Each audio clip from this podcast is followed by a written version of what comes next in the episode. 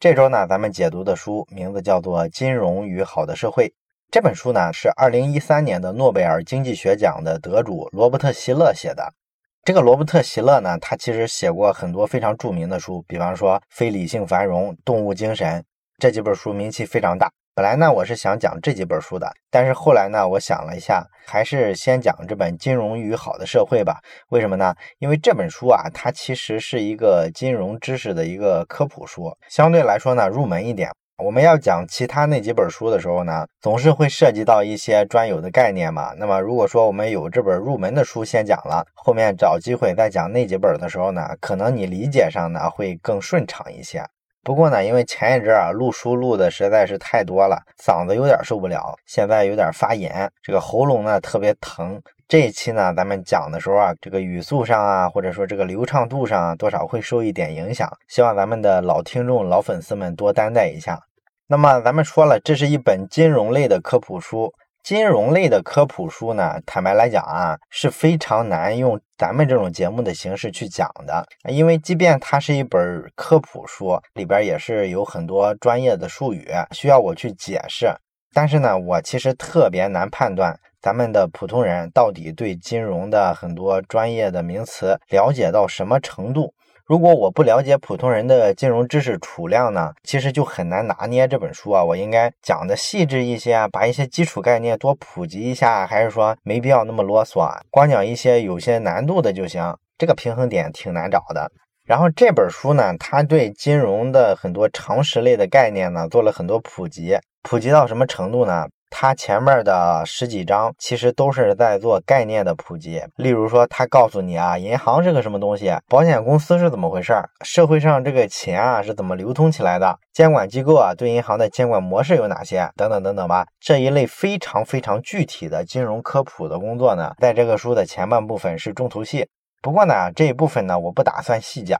因为呢，这些名词呀、概念啊，咱们一般人呢，即便你不那么熟悉这些概念，你也可以通过百度啊，或者说通过一些财经网站，基本上能找到答案。所以说呢，这里呢，我不想再浪费时间，真的是一个概念一个概念的去过了。那么我们还是按我们这个节目的特点，找一些书里啊有意思的话题，然后呢，展开延伸来讨论一下。那么今天呢，咱们就讨论一个非常好玩的话题，就是说呢，这个金融市场上，咱们发现，不管是什么证券公司啊、基金公司啊，或者是什么信托公司，都有一类共同的角色，叫做投资经理，就是交易员。比方说，基金公司里的基金经理就是干这事儿的。那咱们按正常的常识呢，都知道这些交易员呢，他在市场上应该是起着非常重要的作用，因为人家掌握专业知识嘛。所以说，咱们普通人的这个理财啊，基本上要通过这些专业人士，让他们当操盘手，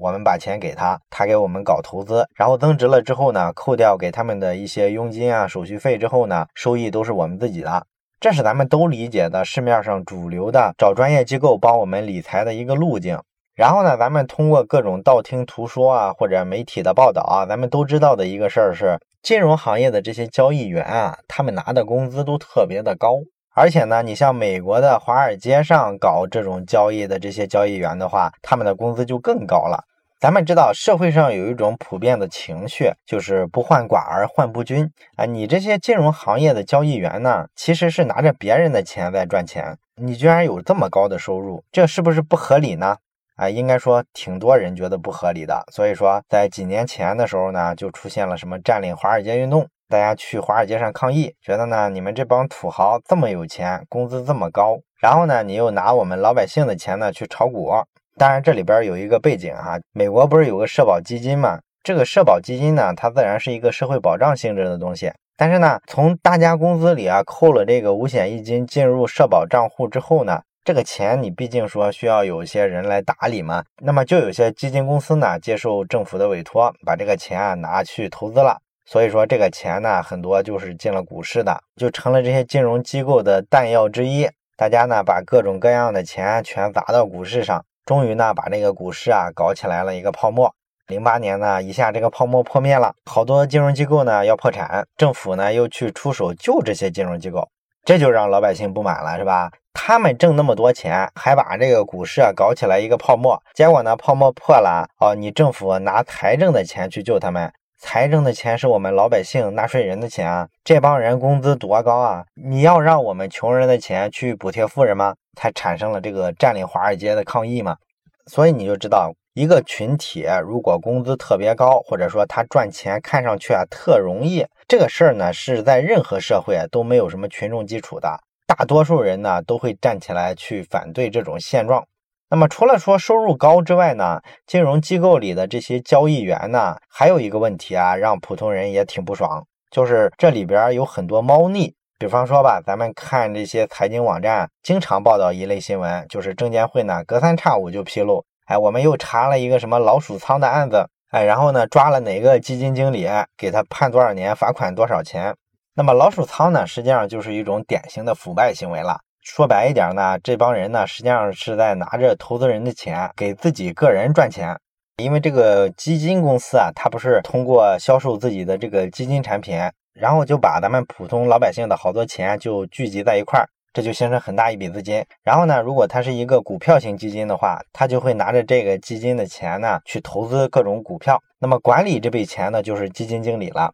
这里就产生了很大的贪污腐败的空间。比方说呢，这个基金经理呢，他知道他要拿着这一笔钱啊去买哪一只股票，他知道这个信息就非常值钱。为什么呢？因为这笔钱咱们说了特别大。那么你去买一只股票之后，就会出现什么情况呢？这只股票的价格啊一下就被拉抬上来了。那么这个基金经理啊就可以提前做准备。在公司的钱去买这个股票之前，他偷偷的呢，用自己的这个小号，或者说找他亲戚朋友啊，注册个号，然后呢，把这个钱凑吧凑吧，可能凑个几百万，在价格低位的时候呢，提前买好这只股票，操作完了之后呢，再拿基金的这个钱去买这股票，然后价格一下就上去了，然后他们在高点的时候呢，把自己提前买的这股票啊，再给它卖掉，这样就是低买高卖，不就套利了吗？那这事儿呢，当然是严重违反职业道德的。按照证监会的规定呢，基金经理你是不能这么干的，你这就成搞内幕交易了嘛。所以说这事儿就查得很严。虽然说从名义上看，他就是自己啊，利用这个信息对称的优势呢，偷偷给自己挣了一笔钱。但实际上你要知道，他坑的是谁呢？坑的还是普通的投资者。因为咱们是信任他，才把钱给到他，结果他用自己的钱呢，跟公家的钱其实是反向操作的。公家还没买的时候，他就偷偷去买了，然后公家买了之后，价格一抬上去，他马上就卖了。这就意味着呢，这个基金里啊，咱们大家的钱呢，就是高位站岗了。你在这只股票啊价格特别高的时候进去的，他自己那笔钱套利走了之后，实际上就把风险全部转嫁给咱们的钱了。所以说这个行为啊，确实不大地道，被证监会老是去查这一类的老鼠仓也是有道理的。当然了，咱们前面说了一个工资高，一个呢就是这些交易员呢偶尔的会有一些违规，这俩原因啊，应该说还不是啊咱们普通人啊记恨交易员的地方。真正咱们对交易员没有好感的地方，主要是什么呢？买过基金的朋友啊都有切肤之痛。你买这个基金之前啊，这帮基金公司的销售人员给你推销的时候说的可是天花乱坠，就告诉你呢买基金的各种各样的好处，然后跟你说这个玩意儿收益多好多好。可是，在大部分年份里啊，买基金都是亏的。所以说呢，好多人啊对这个基金公司的基金经理呢就没有什么特别好的印象。不过呢，即便是这样，大部分人还是有一个认识，就是觉得呢，他只是说没遇到一个好的基金经理，或者说他没有选到一家好基金公司的好产品，是轻易的听了别人的忽悠。如果说谨慎一点儿，多买一些明星基金公司的产品啊，还是会很赚钱的。这是好多人的一个看法。那么咱们接下来呢，就想认真的讨论一个问题，就是这些金融机构的交易员啊，他到底交易水平怎么样？那么咱们要看这个问题呢，你肯定是通过这个学术研究或者说统计数据去看，不能看人的说法。所以说呢，作者罗伯特希勒呢，他就在咱们讲的这本书里啊，讲了很多篇论文的一个结论。什么结论呢？就是过去几十年的金融文献研究啊，都指向了同一个结论，就是说呢，采用积极管理策略的基金表现不如采用消极管理策略的基金。这个所谓的消极管理策略呢，就是说呢，这只基金啊，它把钱筹起来之后，要投到股票上的时候，它尽量的分散开。比方说，所有的股票我都买一点，或者说呢，它是一个指数基金，也就是说，他去买一些指数股票，比方说咱们都听过的什么标普五百，或者说沪深三百。这意思呢，就是说，在美国的市场上，综合排名呢前五百的这个比较好的上市公司，或者说在这个沪深两市呢表现不错的三百只股票，去买这一类的股票。应该说呢，这样的投资是非常分散的，他不会说去赌某一两家、某三五家公司的股票未来会怎么样，而是呢遍地撒网。那咱们看他这么干的好处是什么呢？好处自然是没把所有的鸡蛋放在一个篮子里嘛。因为你要赌少数一两只股票，或者说三五只股票的话，那么风险其实是非常大的。万一你看走了眼，这股票啊崩盘了，那你不就亏得很惨吗？而你把投资分散给好多只股票之后呢，东方不亮西方亮嘛，好几百只股票里啊，有那么个三十只、二十只表现不行，不行就不行呗，其他的表现只要过得去，整体上你的收益就会是一个不错的状态。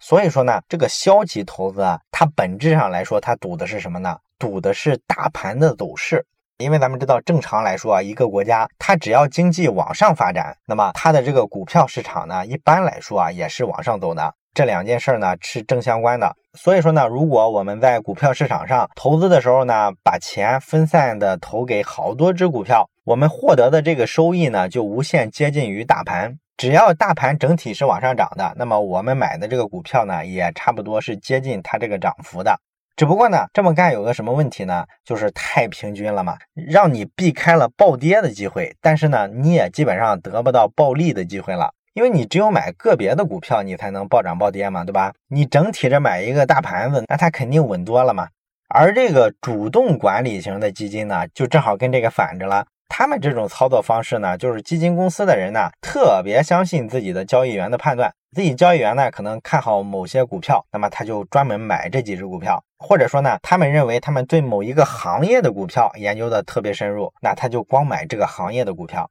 比方说呢，这个区块链特别火，所以呢，他就找了一些区块链的概念股，然后专门投资这一类。他们觉得呢，投资这一类股票呢，都是科技股，还在风口期里，所以说呢，会跑赢大盘，能够获得很多超额的收入。这就是这个主动管理策略的基金它的一个路数。那么这些搞金融研究的专家教授呢，最近好几十年的研究呢，结论基本上都是一致的，都是说呢，你这个投资啊，采用被动管理策略的这些基金，他们的这个年化收益率啊，比那个主动去挑股票的这一类基金要好不少。二零一一年的时候呢，有两个瑞典的经济学家呢，就研究了一下瑞典这个国家。他发现呢，这个国家里的所有的这些投资经理，他通过主动管理啊，挑了一些所谓的股票组合，不仅说没有跑赢大盘啊，甚至说连普通的散户都未必跑得赢，这就让这些交易员很尴尬了。你看他平常分析宏观经济啊，或者说某个上市公司它的特点呀，说的头头是道，合着你们真正到了要做交易的时候，一顿操作猛如虎，一看结果二百五。你们还不如人家每只股票都花钱买点儿，这种基金收益更高。那你怎么好意思舔这个脸说你特别专业呢？哎，似乎来说呢，这个学术圈的研究啊，包括说这些数据啊，都对这些交易员呢特别的不友好，是吧？好像就是说呢，你们选的这个股票啊，跟我扔骰子扔飞镖，结果不也差不多吗？当然了，可能咱们有些经常炒股的朋友呢，这时候呢就会有疑问了。可能你会发现呢，身边经常听到说某某某基金收益在过去的两年里啊达到了百分之一百几。你会发现呢，在这个媒体的视野里啊，跑赢大盘指数的这个主动型的基金似乎是比比皆是，尤其是二零一五年的时候。那么这里的问题是什么呢？你要注意时间点。如果二零一五年的时候有一大堆的主动管理型的基金说我跑赢了大盘，那我告诉你一点都不稀罕。在超级大牛市来的时候，能够跑赢大盘的基金呢，确实是特别多的。但是这类基金的特点呢，是牛市的时候啊，它特别牛；熊市的时候呢，它也特别的熊。所以，如果你取一个比较长的时段，综合下来看，真正能跑赢大盘的这个主动管理型的基金，说实在的，寥寥可数。不管是中国还是美国，都一个德行，并不是说光咱们中国的这个基金坑老百姓，美国也好不到哪儿去。所以说呢，到今天的话，好多经济学家呢都建议这些普通人、散户别去买什么主动管理型基金了。你就买个指数基金拉倒了。大盘涨你就能收益一点，大盘跌呢，那你就等等呗。从长时段看啊，这个指数型基金啊，虽然中间也有一些收益上的波动，但是只要经济往前发展，它总体呢收益还是比较稳的。你要是买那些主动管理型的基金，那你就只能碰运气了。实际上呢，在这个零八年金融危机发生之前的时候呢，当时有一个新闻报过一个特有意思的事儿，说这个股神巴菲特呢，他和一个对冲基金的老总啊，曾经打过一个赌。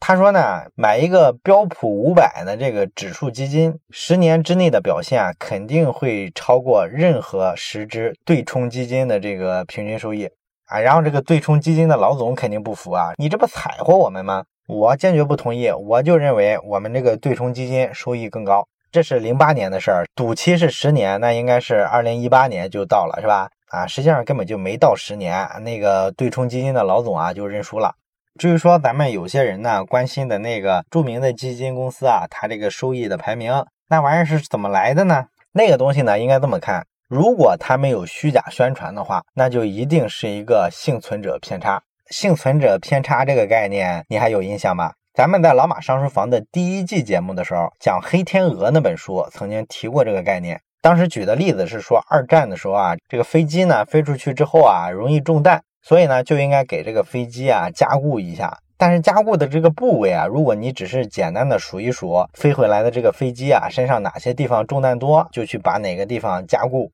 那这肯定就错了。因为有些飞机根本就没飞回来，被人击落了。所以这里边有个统计偏差，不能只统计幸存者。这是咱们当时说的这个幸存者偏差的这个来源。而且在二零一八年的全国卷的高考里，这个幸存者偏差呢成了作文题目。咱们这个节目的听众里面呢，有不少是中学生嘛，所以说呢，有今年参加高考的同学呢，就在高考之后给我留言啊，说特别感谢老马上书房，因为他听过《黑天鹅》那本书，正好呢了解这个故事，所以呢，他写作文的时候呢，就把咱们《黑天鹅》那本书里啊讲幸存者偏差的部分，其他的案例呢都举了出来，所以说呢，咱们这位小同学呢就特别的兴奋。这个呢也是让我特别的欣慰。谁说听咱们这种节目只是缓解认知焦虑，没有任何卵用？这不就很有卵用吗？当然了，这是吹了个小牛。咱们还是言归正传，讲这个幸存者偏差的事儿。那幸存者偏差这个道理跟基金有什么关系呢？很简单啊，你去看各种统计榜单，告诉你呢，过去的二十年或者三十年，基金公司呢给这个投资人啊创造了多少多少收益。你看他们自己列的数呢，你都觉得非常惊人啊，这不是很厉害吗？比银行利息高多了，肯定跑赢大盘呀。但是你别忘了有一个问题啊，他统计过去二十年、三十年这些基金公司的涨幅的时候，统计的是什么？他统计的是现在还活着的基金公司啊。你如果中间半截死掉的那些公司，它根本就不到十五年、二十年，我怎么统计出十五年收益率、二十年收益率啊？所以，他这个统计办法一定是把那些比较烂的、收益比较差的这些基金公司直接从统计样本里剔除出去了。剩下的本来就是些相对来说表现不错的公司，然后你把这些公司算出一平均收益来，那可不是很惊人吗？这个基金公司啊，咱们国内呢市场化的时间还比较短，还看不太出来。但是你像美国这种金融特别自由、特别发达的国家，基金公司的死亡率可高可高了。你像美国有一个专门的金融咨询机构，他就做过一个调研，针对的是美国五千多家公募基金，发现呢，从一九九七年到二零一一年这十五年间呢，大概有百分之四十六的基金被关并了，或者业绩不行被人合并了。这才十五年啊，大概就有一半的这个公募基金不存在了。所以说，你这个幸存者偏差还偏得很厉害呢。咱们说了这么多，到底是想表达个什么意思呢？就是你仔细想想哈，你不觉得这事儿特离谱吗？你看这些什么基金公司、证券公司的这个交易员拿的工资很高啊，有很大的这个道德风险，隔三差五的都有人贪污腐败、坑投资人。完了之后呢，这帮人从专业素养上来说呢，你又没法真正的帮助投资人获得一个超越市场的一个收益，你只能帮投资人拿到一个非常常规的收益，甚至说不亏就不错了。那你没觉得这是个非常严重的问题吗？因为咱们知道商业世界的规律是什么？商业世界讲究的是存在即是合理，能在市场化环境下站住脚的模式，它就一定有生命力。就好比咱们之前讲过，说黄牛这种东西，从道德上合理吗？不合理啊。但是为啥他这么有生命力啊？为什么老是有黄牛倒腾这个演唱会的票，倒腾火车票？就是你市场是供求失衡了，所以呢，他拿到的这个票在你市场上就是稀缺的。当他把这张票拿出来卖给需要的人的时候，他就是在给人家客户创造价值啊，所以你愿意用高价去买啊，这是他安身立命的根本，也是为什么说行政部门啊屡禁不止，各种打击都不行的一个原因。这就是市场存在即是合理的这一面，它非常有生命力。那么这个金融机构的这些交易员啊，什么投资经理啊、基金经理啊，这帮子人呢，咱们看好像哪儿哪儿都不行。那么他们还存在于这个市场上，而且时间很长了，他到底是靠啥存在呢？他们在市场上给其他人创造的独特的价值点在哪儿呢？哎，罗伯特·希勒呢，给交易员呢是这么证明的。他说呢，交易员真正的价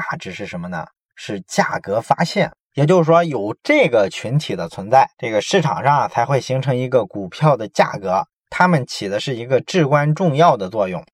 那一般的这种股票交易员，咱们自然知道了，他就是去选一只股票，然后判断一下呢，这个股票有没有持有的价值。如果有价值呢，他就去买进；如果后面觉得判断错了呢，他又卖出。他们的买进跟卖出，这都是参与了市场上的一个交易。而且咱们说了，这类交易员啊，背后都是依靠着一个巨大的机构啊，有的是钱。这个股票市场上，咱们知道有什么主力和小散之分，是吧？那这类大资金呢，一般就是扮演主力的角色。一只股票啊，要想价格抬上去啊，你指望说这些小散户，他们那个十万二十万的钱能把一只股票抬起来，这不可能嘛，对吧？主力呢，都是交易员这帮人干的。这个交易员的群体啊，他们对一只股票价格的基本判断，就反映了这只股票的一个市场的价格，所以说它是有交易发现的作用。而且呢，如果你觉得这么说啊，还不是特别明显的话，我再给你举另外一种交易员。咱们经常看财经新闻的话，可能对一个词儿有一个印象，叫做做市商。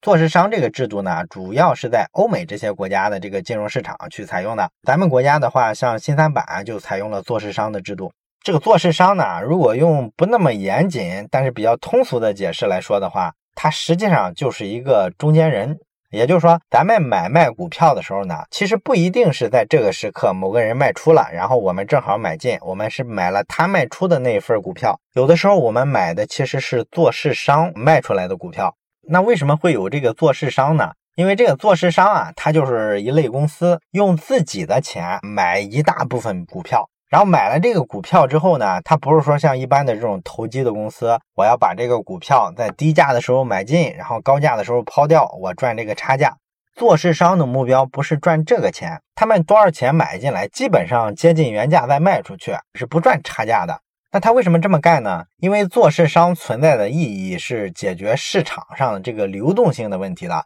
如果说市面上没有做市商，只有很多个人和机构在这买卖股票，那么就存在一种理论上的可能，有的时候啊，有人想买某个股票，正好这一瞬间呢，没有人卖出，所以这时候怎么样？这个交易就达不成啊，这就是咱们说的股票市场的这个流动性啊，就不大行了。你像咱们国内的这个新三板市场，就一直被诟病流动性不强。因为它那个风险比较大嘛，本身又不是什么好股票。另外呢，投资门槛也比较高，因为国家为了保护咱们这些散户，怕大家一股脑冲进去炒这个新三板的股票去了，那玩意儿风险可比主板大多了。所以说就限制了这个散户进入。但是没有很多散户进去啊，也会造成一个问题，就是整个新三板市场上这个股票啊，没有太多的流动性，没有那么多的交易。这就意味着呢，很可能出现刚才咱们说的这个情况：你想买的时候发现没人卖，或者说你挂出来要卖的时候发现没有人买，找不着下家。那这时候做市商就非常重要了，他自己花好多钱买了好多股票，自己不停的买，自己不停的卖。这时候有什么散户要去买，很可能买的就是他的，或者说散户要卖，正好是被他收了。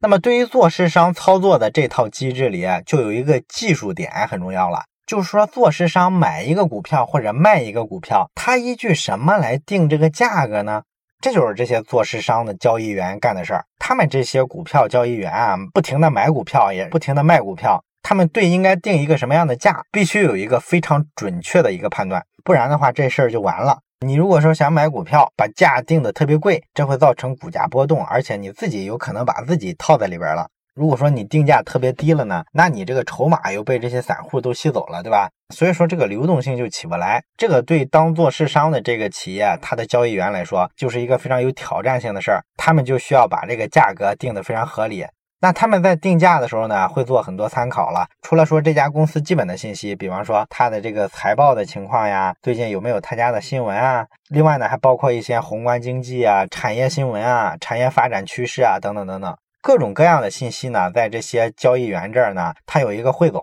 帮助交易员呢形成一个整体的印象，大概知道这个股票啊，市场啊对它差不多是什么样一个信心，然后可以出到什么样的价位。所以说呢，这个做市商背后的这些交易员，可是非常非常典型的在做一件事儿，就是进行价格发现，或者说给这个有价值的东西啊做估值。如果说没有他们的存在，股票市场上的这个价格呢就没有这么顺畅的形成机制。说了这么一圈，咱们再绕回来，金融圈的交易员之所以说没有被市场淘汰，自然是他在有些方面发挥着其实挺难替代的一个角色。虽然咱们普通人啊，因为他没给咱们挣到钱，我们未必喜欢他，但是市场经济呢就是这么一个复杂的综合体，交易员现有的这个生存模式仍然能被市场经济所包容。